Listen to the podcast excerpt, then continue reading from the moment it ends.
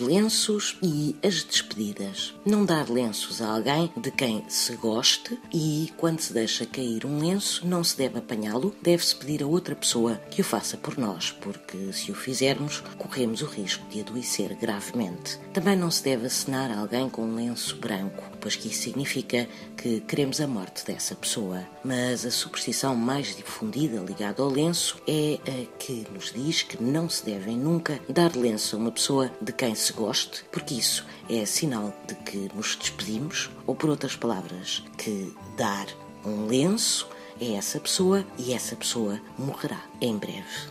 Não dar lenços porque não há duas, sem três.